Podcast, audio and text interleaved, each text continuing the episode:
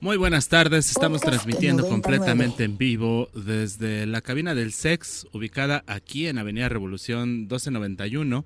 Y esto es Radio Chilango. Esta es una semana muy especial para los chilangos porque pues se viene el Vive Latino y pues seguramente muchos de los que nos están escuchando están ya muy prendidos. Acabamos de escuchar un especial sobre esta edición eh, con el Saulito y la querida Mari Peanuts. Y pues por ahí, seguramente muchos de ustedes tendrán sus historias de lo que les ha pasado en este festival. Dicen que si no has blackouteado en un Vive Latino, no has ido al Vive Latino. cuéntenos un poco de eso. Estamos aquí en las redes como arroba chilango.com, arroba ibero99. Y aquí está conmigo mi querida Victoria. ¿Tú blackouteaste en un Vive Latino o no? No, jamás en la vida, pero sí me gustaría escuchar los testimonios de aquellas almas audaces que se aventuraron a ir en 2020, me parece, justo eh, poquito después de que estallara la pandemia, pero antes de que supiéramos la gravedad total del asunto. Entonces hubo mucha gente que por ahí vi que tenía sus carteles diciendo el COVID nos la pela. Y miren nada más. Pero hay también gente que carga por ahí este pues un karma que no sabemos si es real por haber ido a ese festival, ¿no? Por ahí yo conozco algunas historias de gente que siente que, que sí le dio el COVID ahí. ¿A poco? Pues seguramente, digo, ya no estuvieron del lado correcto de la historia, pero hay, hay momentos y hay oportunidad de redimirse en algún... Yo creo que me ibas a decir que sí querías blackoutear en este Vive Latino. Pues no, fíjate que los festivales no son tanto lo mío. ¿No? No, me parece... O los blackouts. pues ninguno de los hay, hay que tener, hay que ser temerosa en esta sociedad. Haces bien porque además, eh, aparte, pues todas las, todas las redes sociales pues se ponen muy... Eh, pues, pues ya muy gandallas, ¿no? Con la gente que blackoutea y luego la mm, balconea bien gacho. Luego la balconea bien gacho y esos traumas, de esos traumas ya no se cura uno. Pues eh, vámonos con una rolita, ¿qué les parece? No sé si por allá en cabina ya nos tienen preparada una rolita y regresamos para platicarles sobre este Radio Chilango del día de hoy que viene. Bueno, habrá mucho, mucho que platicar. Y esto que acabamos de escuchar fue de Al J, que también van a estar por ahí en el Vive Latino este fin de semana. Y pues yo creo que serían el motivo por el cual me atrevería a ir los dos días. Pero en realidad a mí me prende más el domingo, está más chido el cartel el domingo.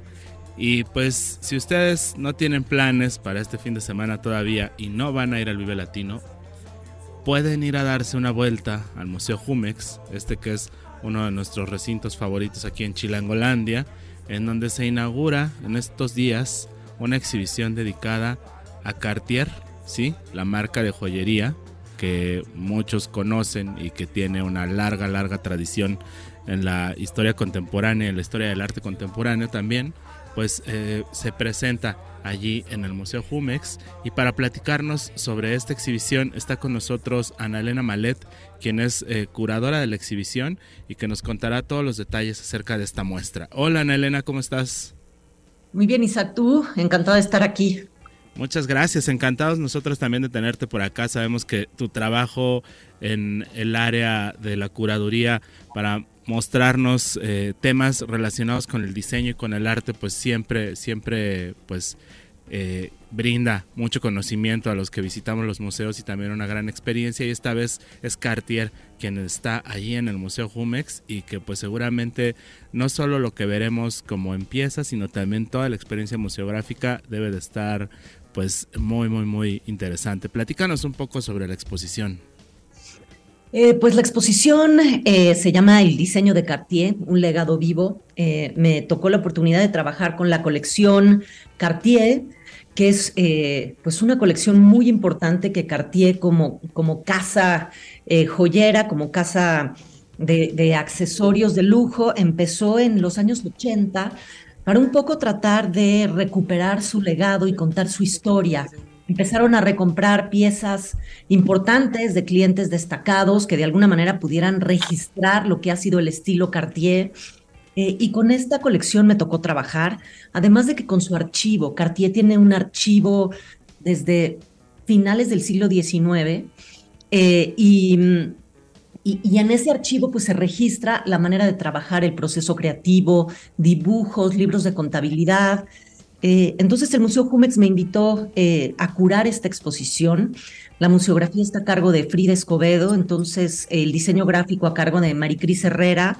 La verdad es que hicimos un equipo de, mujeres increíble, fue eh, un viaje maravilloso trabajar esta exposición y trabajar con estas piezas alucinantes de la colección Cartier desde finales del 19 hasta piezas contemporáneas. Y, y, la lectura de la exposición, pues es el diseño, es que los visitantes al Museo Jumex puedan entender eh, el proceso de diseño, ¿no? la importancia formal de la joyería y no y, invitarlos a no ver la joyería solamente como joyería, ¿no? sino como cultura material, como piezas que registran innovación, procesos de diseño, momentos históricos, procesos eh, sociales, momentos emocionales. Eh, entonces tenemos 160 piezas, más de dos docenas de dibujos y documentos eh, además de fotografías de algunos de los personajes clave como eh, María Félix, ¿no? Son cinco núcleos temáticos y el último, ahorita te hablo de los otros, pero el último está dedicado justamente a María Félix, que fue una de las de los íconos de Cartier, de las clientas destacadas de Cartier y quien confió en Cartier para poder eh, proyectar su estilo muy personal. Eh, y María Félix le encargó varias piezas a Cartier y, tenemos la oportunidad de traerlas de vuelta a México y mostrarlas, ¿no? Como parte, pues, de este legado y de, este, de esta personalidad de María Félix.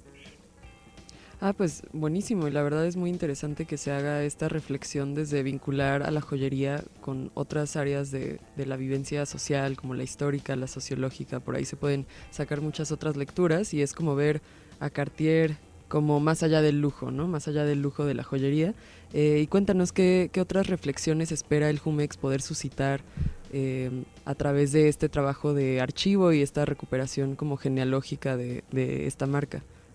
Pues hay una parte como muy importante de, de, Jumex, eh, de estar replanteando esta, su propia definición del arte como, como una definición extendida del arte, ¿no? Como hoy podemos tratar materiales históricos con lecturas contemporáneas, eh, ¿no? entender esta idea de la, de, la interdisciplina en el arte y cómo estas fronteras entre una disciplina artística y la otra son cada vez más borrosas. Eh, entonces, esta, eh, esta lectura de la colección Cartier, ¿no? esta selección de piezas que yo hice tiene que ver con el diseño, con entender eh, como Louis Cartier, que fue la primera generación de Cartier que tomó, de Cartiers que tomó el mando de la, de la eh, insistió mucho en la innovación, en la innovación de materiales, la integración, por ejemplo, del platino en la joyería que no se utilizaba, el cristal de roca, eh, después entender cómo ¿no? empezó a integrar piedras distintas y combinaciones de colores distintas, o integró, por ejemplo, a veces el acero en alguna de las combinaciones con diamantes y esmeraldas, ¿no? Em, Descubrí también en esta investigación alguien que, eh, pues que, que, es muy importante en la casa Cartier, pero que, para mí no, no pues era completamente desconocida, que es Jean Toussaint, la primera directora creativa de Cartier en 1933, que era algo completamente inusual tener una mujer eh, como directora creativa y era una mujer adelantada a su tiempo, que entendía de moda, cercana a Coco Chanel, a los editores de moda, y empezó a vincular eh, Cartier a la moda, ¿no? a las revistas de moda y empezar a entender ¿no? el cambio de tendencias, el cambio en los gustos de la población en los años, ¿no? en, Francia en los años 30 y 40. Y ella mantuvo su puesto eh, desde 1933 hasta 1970. Entonces ella fue un poco la encargada de consolidar ese estilo Cartier que, que, pues que hoy nos parece como muy distintivo. A lo largo de la exposición, como les decía, son cinco núcleos temáticos, el primero que habla de los inicios y la búsqueda de un estilo. El segundo habla de la curiosidad universal. Eh, esta idea en ese, momento, en, ese momento de los años 20 que las vanguardias artísticas estaban mirando a otras culturas milenarias para buscar inspiración. Cartier está haciendo lo propio, mirando hacia Egipto, mirando, mirando eh, hacia el arte islámico, eh, hacia la India, y hay toda, ¿no? todas eh, estas reinterpretaciones y lecturas de estas culturas eh, milenarias que por aquel entonces pues estaban descubriendo eh, en el mundo y, causaban muchísima curiosidad. El tercer núcleo está dedicado a Jean Toussaint, a entender este gusto de Jean Toussaint y cómo Jean Toussaint evoluciona el estilo Cartier. El cuarto es medir el tiempo, portar belleza. Cartier ha sido muchas cosas a lo largo del tiempo, pero tres principales. Eh, diseñadores de objetos preciosos, objetos para la, ¿no? para la vida cotidiana, bolsas, eh, eh, incluso plumas en algún momento, papelería. Otro es estupendo relojero, una estupenda marca de, relojería. Eh, y otro es, obviamente, la joyería. Pero en esta parte de la, de la relojería, realmente Cartier estaba a la vanguardia. En 1907 diseña el primer reloj de pulsera que lo diseña para un amigo, Louis Cartier para su amigo Alberto Santos Dumont, que era un aviador brasileño, y se quejaba siempre de que no podía pilotear su avión y revisar la hora al mismo tiempo porque pues en ese momento se utilizaban los relojes de bolsillo. Entonces Cartier diseña para él el primer reloj de pulsera y, contamos esa historia en la exposición eh, y tenemos también una maravillosa colección de relojes eh, que marcan estos distintos estilos de Cartier. Los relojes misteriosos, que son estos relojes, este invento de Cartier de principios de los años eh, de principios de los 1900, eh, estos relojes de mesa cuyo mecanismo es invisible. Y es una de las grandes aportaciones de Cartier y se llaman relojes misteriosos. Tenemos un par de ellos verdaderamente espectaculares, ¿no? en los que eh, las manecillas están flotadas y no, no puedes dilucidar dónde está oculto el mecanismo. Y la última parte que les contaba, que se llama María Félix y sus íconos de la elegancia, estas piezas que portó María en vida ¿no? y que fueron como tan significativas para muchos de nosotros y que son parte de nuestro imaginario. Entonces, eh, tenemos los cocodrilos, eh, la serpiente, el collar de serpiente que nos costó muchísimo trabajo traer y convencer que nos lo prestaran porque se iba a ir a otra exposición. Eh, y, cerramos con esta, ¿no? con esta idea de, de María Félix como ícono de la elegancia. Vaya, pues es un trabajo curatorial muy completo. Exhortamos a todos los que nos estén escuchando acá a irse a dar una vuelta para darse un clavado muy completo en cuanto a ampliar sus perspectivas de qué es Cartier, de cuál fue su importancia, eh, digamos, acompañando muchos procesos sociales y de moda durante el siglo XX. Eh, y cuéntanos ya para ir cerrando eh, en qué fechas y durante qué horarios podemos ir a visitar esta exposición. Pues está en el Museo Jumetz, que ya saben que está en en esta en Plaza Carso, aquí en lo que llaman Nuevo Polanco, ¿no? Miguel de Cervantes Saavedra. Eh, está abierto de lunes a domingo, de 10, de 10 de la mañana a 5 de la tarde. El museo es gratuito. La exposición abre a partir de mañana, 15 de marzo. Eh, digo de hoy, sí, de mañana, 16 de marzo. ¿no? Hoy en la noche inauguramos y mañana ya estará abierta al público. Eh, y la verdad es que sí es eh, una colección maravillosa, 160 piezas, eh, ¿no? Y, abarcan desde 1850 hasta, hasta la actualidad. y como les decía, tenemos más de dos docenas de dibujos que explican mucho esta parte del proceso creativo y la manera de trabajar de los equipos de diseño de Cartier pues estaremos por ahí echándole un vistazo a esta exposición. Te agradecemos mucho haber estado por acá con nosotros, Ana Elena, y pues invitamos a todos nuestros radioescuchas a que se vayan a dar un rol por el Museo Jumex, que además pues siempre tiene cosas interesantes que mostrarnos. Muchas gracias, Ana Elena. Muchas gracias a ustedes. Un abrazo. Hasta luego. Vámonos con una rolita que nos tiene preparado por ahí arriba nuestro querido bando y regresamos con nuestro siguiente, nuestra siguiente invitada del día de hoy. Esto es Radio Chilango por Ibero 99. Estamos de regreso en Radio Chilango. Esa rolita que acabamos de escuchar fueron los Doves. Y estamos aquí en, cabina, listos ya para platicar con nuestra segunda invitada del día de hoy, que es María Julia Ruiz Carbo, una escritora que presenta un libro titulado La Biblioteca de lo Imposible y para el cual eh, cuenta con un, trabajo también de ilustración fabuloso del artista Joxan Ruiz. Y pues está aquí con nosotros para platicarnos un poco sobre esta biblioteca. Hola, ¿cómo estás? Bienvenida. Hola, ¿qué tal? Gracias. Gracias por invitarme. Gracias, Sam. Gracias, Isaac. Platícanos un poco sobre la Biblioteca de lo Imposible. Pues mira, la Biblioteca de lo Imposible trata sobre una inteligencia artificial, es un humanoide que viaja a través del universo a un agujero negro donde se encuentra la biblioteca de lo imposible y viaja para encontrar cuál va a ser la solución para salvar a la humanidad, porque la humanidad en este plano está a punto de eh, perecer y entonces el humanoide va en busca de alguna respuesta, su misión encontrar respuestas para poder salvar a la humanidad. En esta biblioteca hay diferentes salas y se va encontrando pues con diferentes personajes a lo largo de la historia. Y esta, esta novela acaba de publicarse recientemente. Mira, ya está, ya está en circulación. Ya está en circulación. Está, de momento solo está en mi página, que es https dos puntos diagonal diagonal marijuliaruizcarbo.com. Y bueno, estamos en busca de nuevos, nuevos proyectos, nuevas distribuidoras para poderlo lanzar también. Y bueno, ahí lo pueden encontrar y ojalá les guste, por supuesto. O sea que por ahora lo podemos descargar en PDF, o sea que es completamente gratis. No, no, no, lo encuentran en mi página y ah, ahí, ahí, está en la venta, ahí está la venta. Ok, muy bien. Y pues acá nos llegó el dato de que esto se, em, digamos, tuvo su debut en la Feria Internacional del Libro en el Palacio de Minería, eh, donde se presentó. Y pues, ¿cómo, ¿cómo has visto la recepción a esta tu ópera prima? Mira, efectivamente fue la, la cuadragésima cuarta edición de la Feria del Libro, ahí lo presenté. La recepción ha sido muy buena, la verdad es que yo no me esperaba que fuera tanta gente ya, eh, independientemente obviamente de mis amigos y mi familia, hubo mucha gente, em, ya, ya me pedían, además del autógrafo y la foto, hubo también, pues me hicieron cuestionamientos acerca del libro y la verdad pues estoy muy contenta.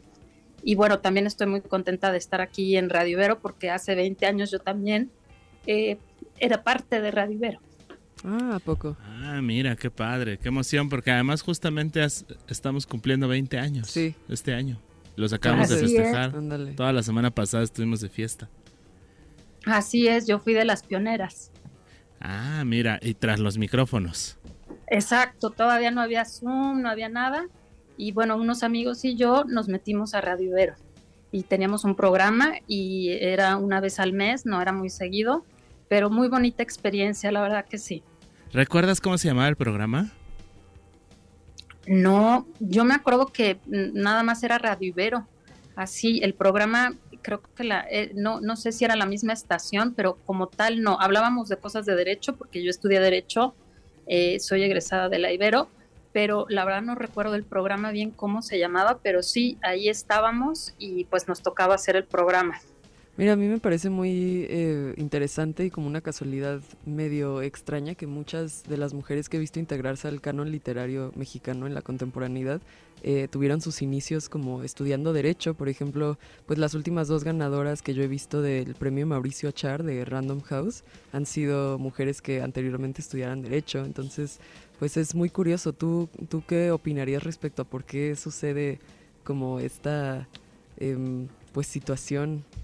Pues mira, yo te diría que eh, en mi caso, por ejemplo, yo me gustaba mucho también literatura. Yo no estudié literatura por cuestiones que dije, igual y la carrera de literatura no, no, no me reditúa económicamente como para pues poder vivir, pero la de derecho seguramente sí y más a la larga podré hacer una maestría o un diplomado o algún curso, que efectivamente así fue.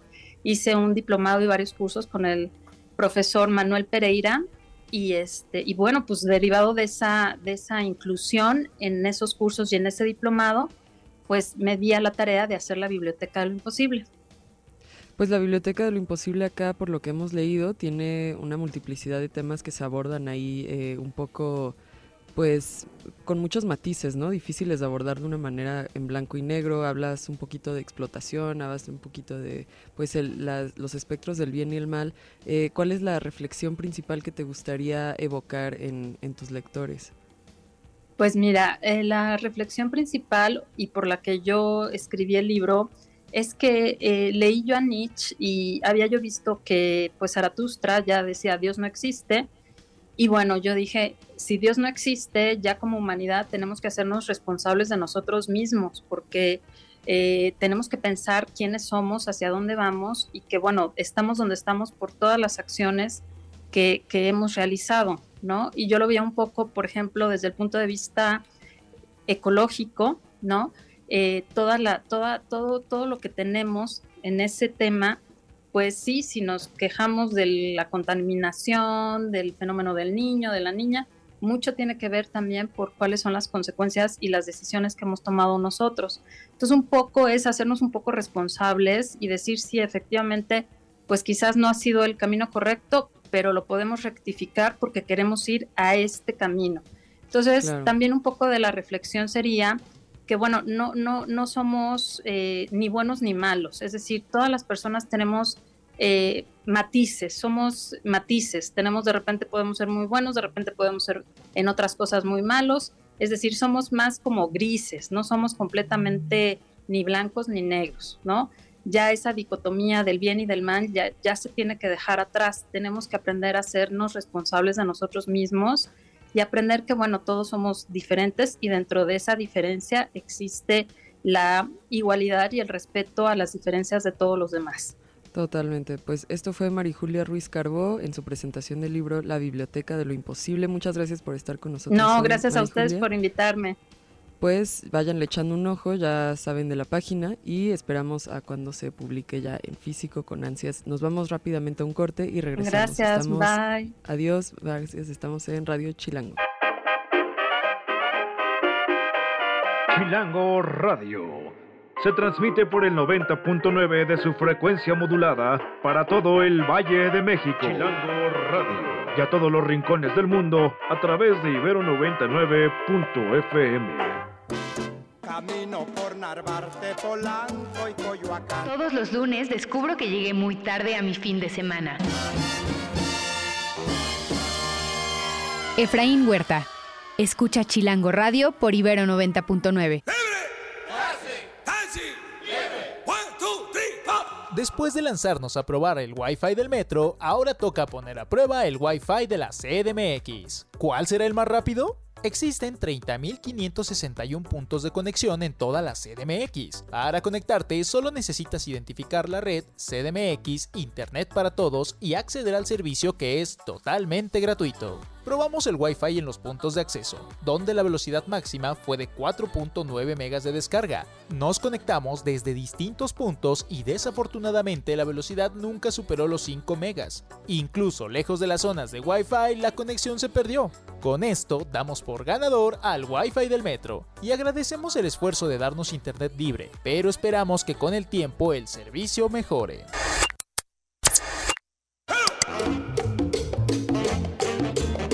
Acá de regreso en esta su radio chilango de confianza y nos acompaña aquí en cabina el artista Esteban Ferro Astaiza y viene a hablarnos de un proyecto muy interesante que se va a estar gestando este fin de semana y el que sigue en la Sala de Arte Público Siqueiros en conjunto con otro artista que también nos ha acompañado en los micrófonos de acá de Radio Chilango, Néstor Jiménez, y hablarnos de un proyecto de archivo sonoro muy vasto y muy interesante que se llama Toma la Radio. ¿Cómo estás, Esteban?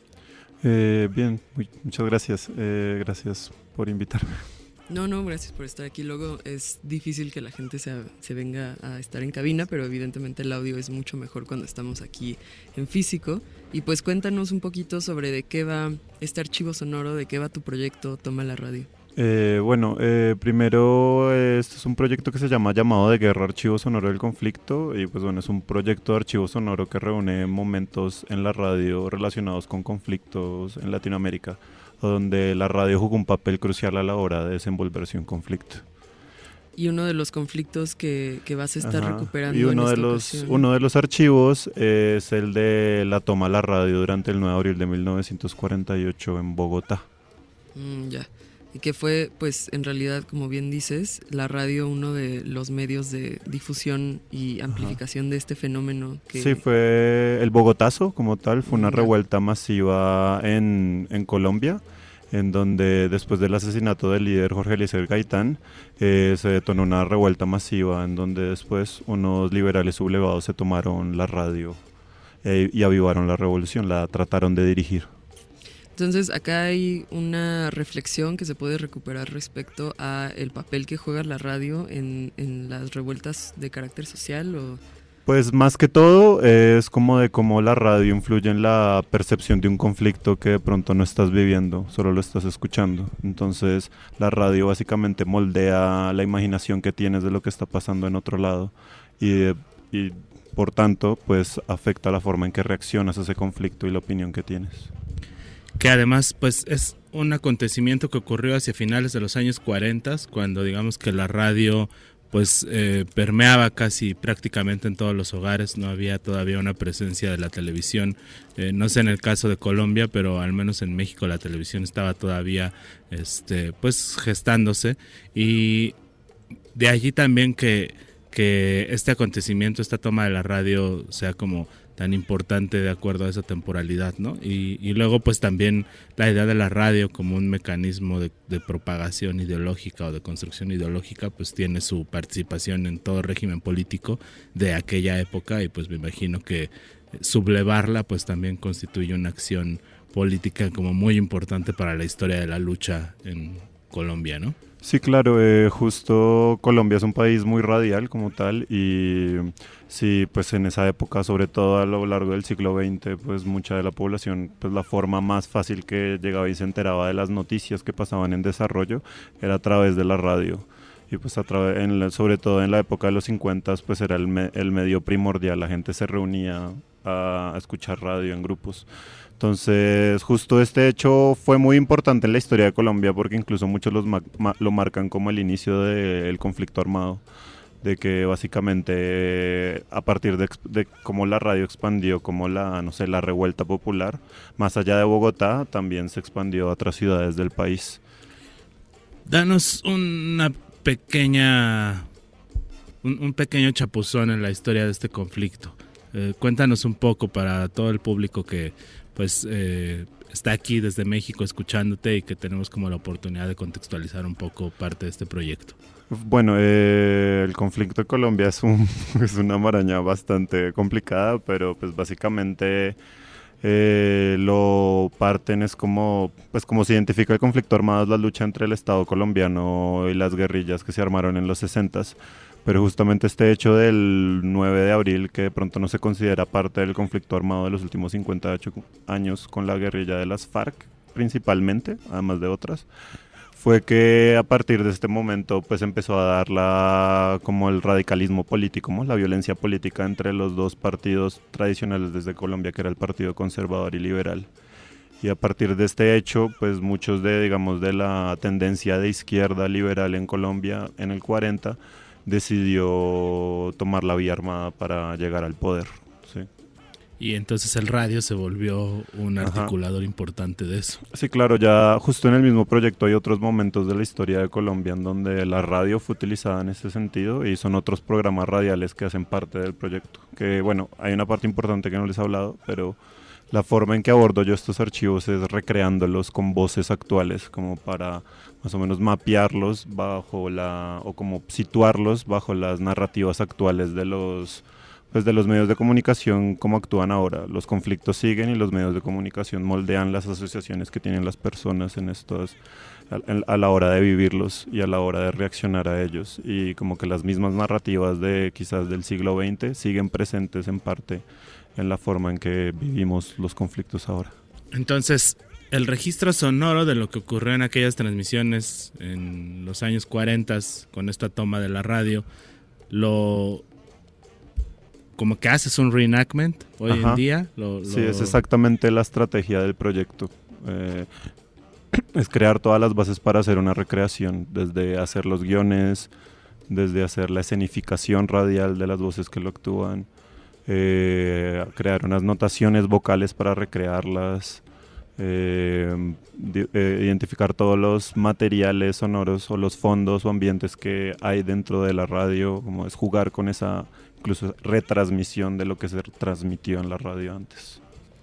Pues, ¿qué les parece si vamos a escuchar un fragmento de este trabajo que además, pues, para mí era importante tenerte por acá en la cabina porque estás hablando de radio, en la radio, desde la radio, y aquí en, en Ibero 99, eh, pues en estos últimos días circuló un eslogan muy padre que decía enciende la radio, entonces me imagino que pues no hay nada más literal que la toma de una radio para encenderla. Vamos a escuchar este fragmento, por allá nuestro querido bando ya nos lo tiene preparado y regresamos para seguir platicando contigo sobre este pues esta intervención en la Sala de Arte Público Siqueiros, que además pues también es un lugar que pues tiene una tradición de estar en llamas. Entonces vamos a escuchar el audio y regresamos. Aló, aló, aló, colombianos en el exterior. Aló, aló, aló, aló, colombianos en el exterior. Aló, aló, aló, colombianos en el exterior. A la 1 y 30 minutos del día 9 de abril de 1948, entre las calles 14 y 15 fue asesinado por un policía conservador, el doctor Jorge Eliezer Gaitán, por órdenes del Partido Conservador y del gobierno conservador. Cuatro balazos por la espalda le dio el policía conservador, mandado por el gobierno conservador, y asesinó a la 1 y 30 minutos al salir de la oficina al doctor Jorge Eliezer Gaitán, ubicada en las calles 14 y 15 por la carrera séptima. Aló, aló, fuerzas liberales izquierdistas. Aló, aló, aló, fuerzas liberales izquierdistas de Colombia se han levantado todas las divisiones de la policía en la capital de la República a favor del movimiento revolucionario. Ospina Pérez ha caído. El ejército y la policía controlan las capitales demócratas liberales. Policía Liberal del Tolima, Policía Liberal del Tolima, por motivo de la irreparable desaparición del más ilustre hombre de Colombia, el doctor Jorge Eliezer Gaitán, vilmente asesinado debe desencadenarse una revolución sin par en la historia del país. Aquí nos apoderamos de la radiodifusora nacional y de las principales secciones del gobierno. Un enorme pelotón del gobierno y la policía nos custodia. Apodérense del gobierno sin temor para derrocar a este infame gobierno. Apodérense del poder. ¡Viva el Partido Liberal! A la carga, a la carga, a la carga. Policía Liberal de Colombia,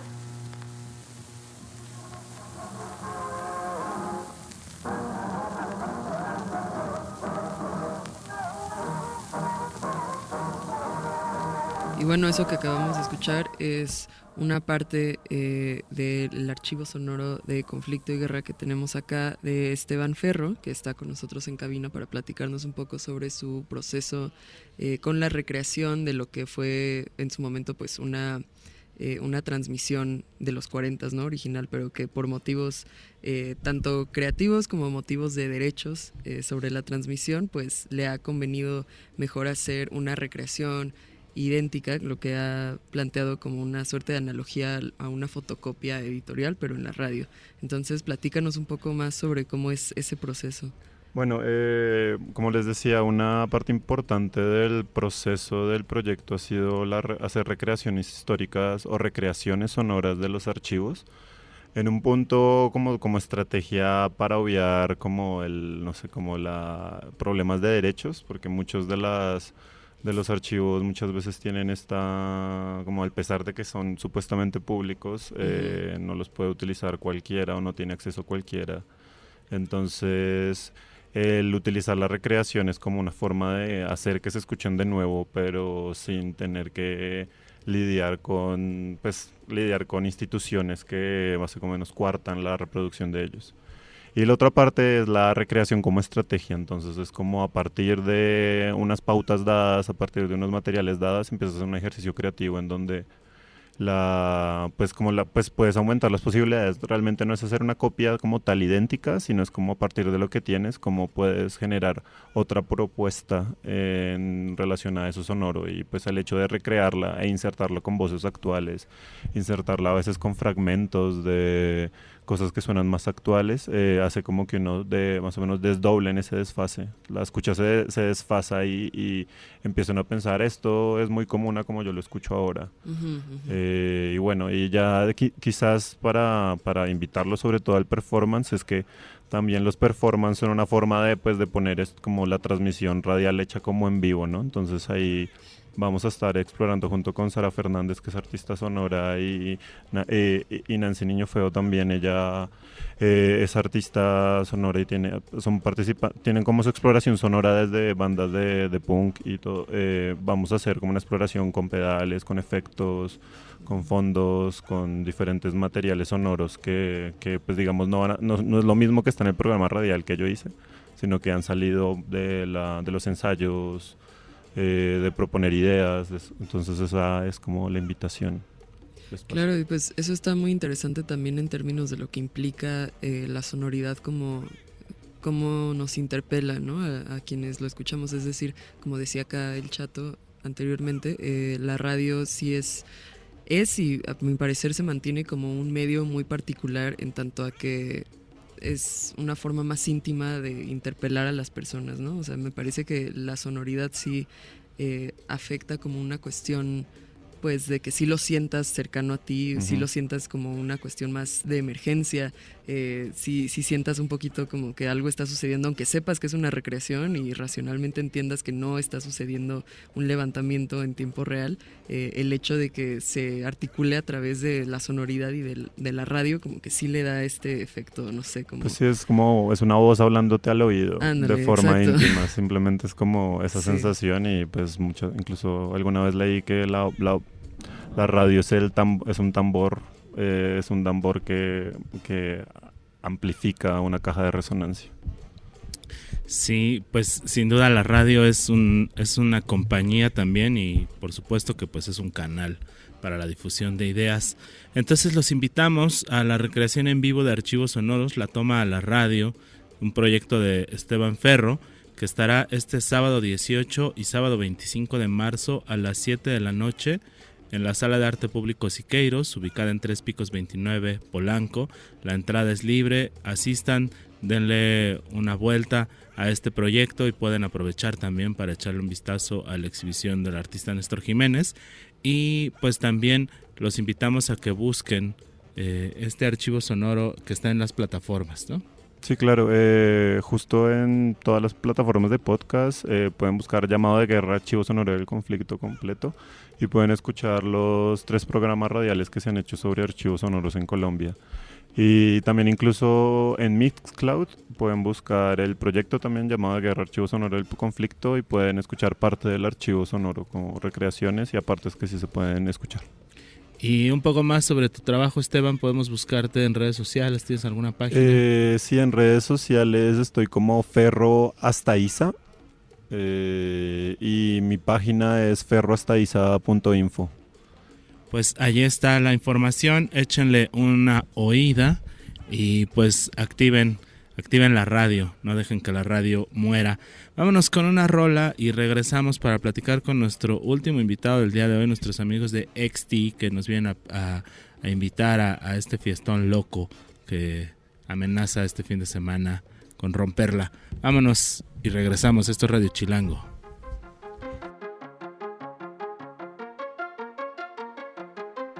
Y estamos de regreso en Radio Chilango por Ibero 90.9. Acabamos de escuchar a la Santi Golf que siempre nos pone muy de buenas.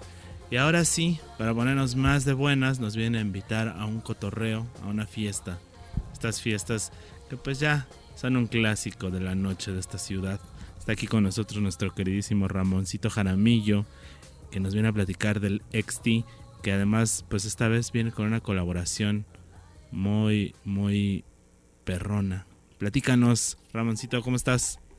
Hola, Chato, ¿cómo estás? Bien, bien, aquí, pues feliz de venirte a saludar como siempre. Pues nada, les vengo, los vengo a invitar a este viernes, ya se festejan los seis años de EXT, esta fiesta que empezó entre cuates, entre panas, y que pues afortunadamente ha crecido y pues bueno, vamos a presentar el debut en México de D. de D. Tiffany, una chica residente de Berlín, originaria de Vancouver, que tiene un sello llamado Plant Euphoria, y pues bueno, uno de los debuts más esperados de, de, este, de este año.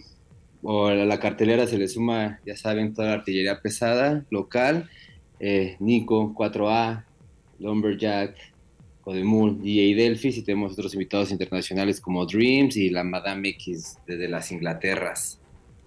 Entonces, pues bueno, ahí los vamos a estar esperando. Empieza temprano, va a haber una sesión de ambient, como siempre, a las 8 de la noche para que lleguen a echar los slow jams y los tragos coquetos.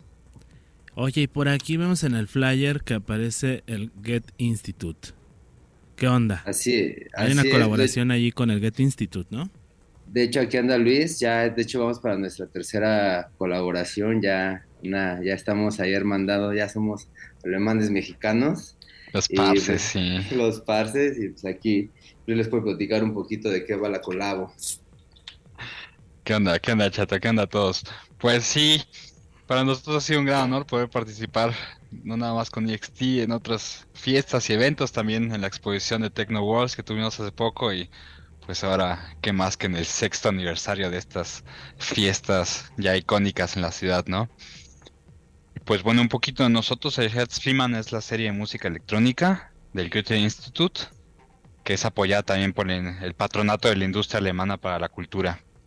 Pues sí, aquí estamos trayendo un poco de este intercambio, las escenas electrónicas y el reventón sobre todo.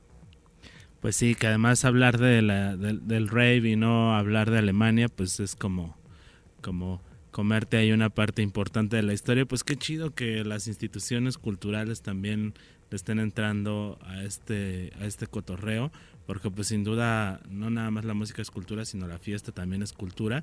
Y entonces esto va a estar ocurriendo este viernes 17 de marzo, ¿a partir de qué hora, Ramón? De las 8 de la noche. Entonces ya saben que hay que irse bien comidos y bien hidratados porque empezamos temprano y terminamos tarde. Muy bien, pues todos los todos los detalles los irán revelando porque además la locación es secreta. Los irán revelando a través de sus redes sociales. ¿Nos comparten las redes? Claro, donde estamos más activos ahorita es en Instagram, que es ext-x00. Ahí van a encontrar toda la información, horarios, eh, locación, precios, etcétera, etcétera. Les recordamos que aquí es las preventas ya están arriba, entonces ahorita si quieres te paso el link y pues aseguren su entrada porque la primera etapa ya voló, la segunda está volando, pues y en puerta pues el primero que llega, el primero que se sirve y si no hay espacio pues no hay espacio, banda. Tendrán que esperarse hasta el verano porque pues hemos estado dándole recio, pero ya, ya, ya nos vamos a aguantar un poquito hasta fin de verano, entonces para que vayan a disfrutar esta última de primavera y pues, de mientras pueden ir también a la gama a ver la expo. Andamos activos ya que festejamos seis años. A ah, que va, pues váyanle checando ahí en las redes, esténse atentos a, pues sí, las próximas fiestas que se vienen. Y pues muchas gracias por estar acá con nosotros, se ve que va a estar muy interesante este pachangón, además pues música, cultura, arte, todas esas intersecciones y una buena rave siempre son muy bienvenidas acá en la Ciudad de México. Perfecto. Igual si quieren regalar algún pase, pues ahí métanse una dinámica y no me pasan algún nombre. ¿va? Ah, pues miren, se están poniendo guapos. Vamos a pasarlos por ahí en el, Twitter. A ver quienes nos manden un Twitter. Acuérdense que estamos como arroba ibero99fm, arroba chilango y su servilleta como arroba isaac-chato. A ver, platícanos por qué quieren ir a la raid. Y ahí nosotros nos vamos a poner guapos con ese pase que nos ojalá tuviera Twitter. Momentos como estos. Momentos como estos, la victoria de un Twitter. Pues muchas gracias Ramón, gracias Luis. Nos estamos viendo en la fiesta este fin de semana. Nos vemos. Nos vemos en el rave. Chao. Y bueno, ahora sí llegó el momento solemne del programa. Los últimos minutos solemnes de este Radio Chilango. Que le dejamos el micrófono a nuestra querida Victoria Villalobos. Pues bueno, acá tengo la noticia agridulce de que estaré dejando el micrófono por un tiempo eh, debido a que me estoy incorporando oficialmente al mercado laboral de la Ciudad de México. Entonces ya voy a tener que ceñirme a un horario godín. Si tuviera una, acá como efectos de sonido de voz, como la eh, mochedumbre. Ah. Sí, pues ya se puso triste el asunto, se nos va por un rato, pero pues a lo mejor el mundo godín te escupe de regreso aquí a la estación. Pues eventualmente quizás puedo tener ahí unos problemas de conducta y regresar. Seguramente. Con la cola entre las patas, como quien dice. Seguramente, porque dicen que cuando uno entra a esto de la radio, siempre regresa. Sí, la verdad es que ya quedé anclada. Sí, y además ya justo eh, muchos de los radioescuchas seguramente ya estaban haciendo pues aficionados o, al menos acostumbrando mi presencia aunque sea. se estaban encariñando con tu voz. Pues regresando a esta reflexión que teníamos con Esteban no de que si es un ámbito bastante personal el de hablarles directo a sus oídos a pesar de que yo no les veo no las veo pero pues aquí andamos. Y yo sí pienso que es un hasta luego más que un adiós entonces no estemos tan tristes al respecto pues será un hasta luego seguramente, Victoria. Nos escuchamos el próximo miércoles aquí en el Radio Chilango, en punto de las 4 de la tarde por Ibero 99. Mi nombre es Isaac Torres, mejor conocido como El Chato. Y pues los dejamos en compañía de nuestra querida Sam de Villa con la mejor selección musical para esta tarde lluviosa en la Ciudad de México. Adiós.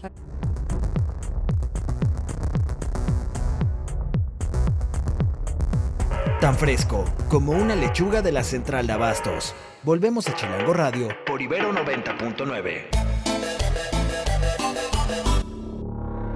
Para más contenidos como este, descarga nuestra aplicación disponible para Android y iOS o visita ibero909.fm.